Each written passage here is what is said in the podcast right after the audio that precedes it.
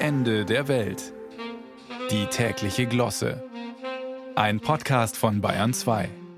War das spannend? Wer wird was im neuen bayerischen Kabinett? Geradezu eine Mission Top Secret hat der Markus Söder aus seiner Personalliste gemacht und dann am Mittwoch der ganz große Knall.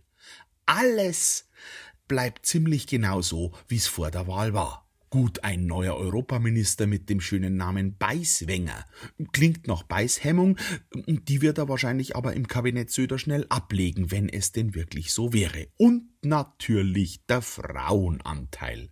Wenn man gar nichts mehr findet, was man kritisieren kann, dann muss die Mathematik her. Da wird dann abgezählt, dass der Frauenanteil im neuen Kabinett nur noch 4 zu 14 sei, was man übrigens rein algebraisch betrachtet noch kürzen könnte. Zwei zu sieben. Ja, mei, das ist Ausdruck des Personalmangels in der CSU und man kann vom Söder nicht erwarten, dass er sich bei der selbsternannten Regierung im Wartestand, nämlich bei den Grünen, bedient. Er hätte natürlich hergehen können und blind aus dem Telefonbuch Frauen auswählen und ins Kabinett berufen können. Das wäre eine echte Überraschung gewesen und auch ein Grund, warum der Söder bis 8. November so ein Geheimnis um sein Kabinett gemacht hat. Treib heute mal ein Telefonbuch auf. Aber schlussendlich wäre auch das nicht recht gewesen. Politik darf heute alles, nur nicht geräuschlos sein. Das ist einfach so dermaßen geschmeidig durchgelaufen seit der Landtagswahl, dass sich wahrscheinlich sogar im Kabinett viele fragen, war was? Die größte Oppositionspartei in Bayern sind nun einmal weder die Grünen noch die AfD. Das ist seit jeher die CSU. Fraktion gegen Kabinett, das war doch schon zu Strauß-Zeiten das entscheidende Duell.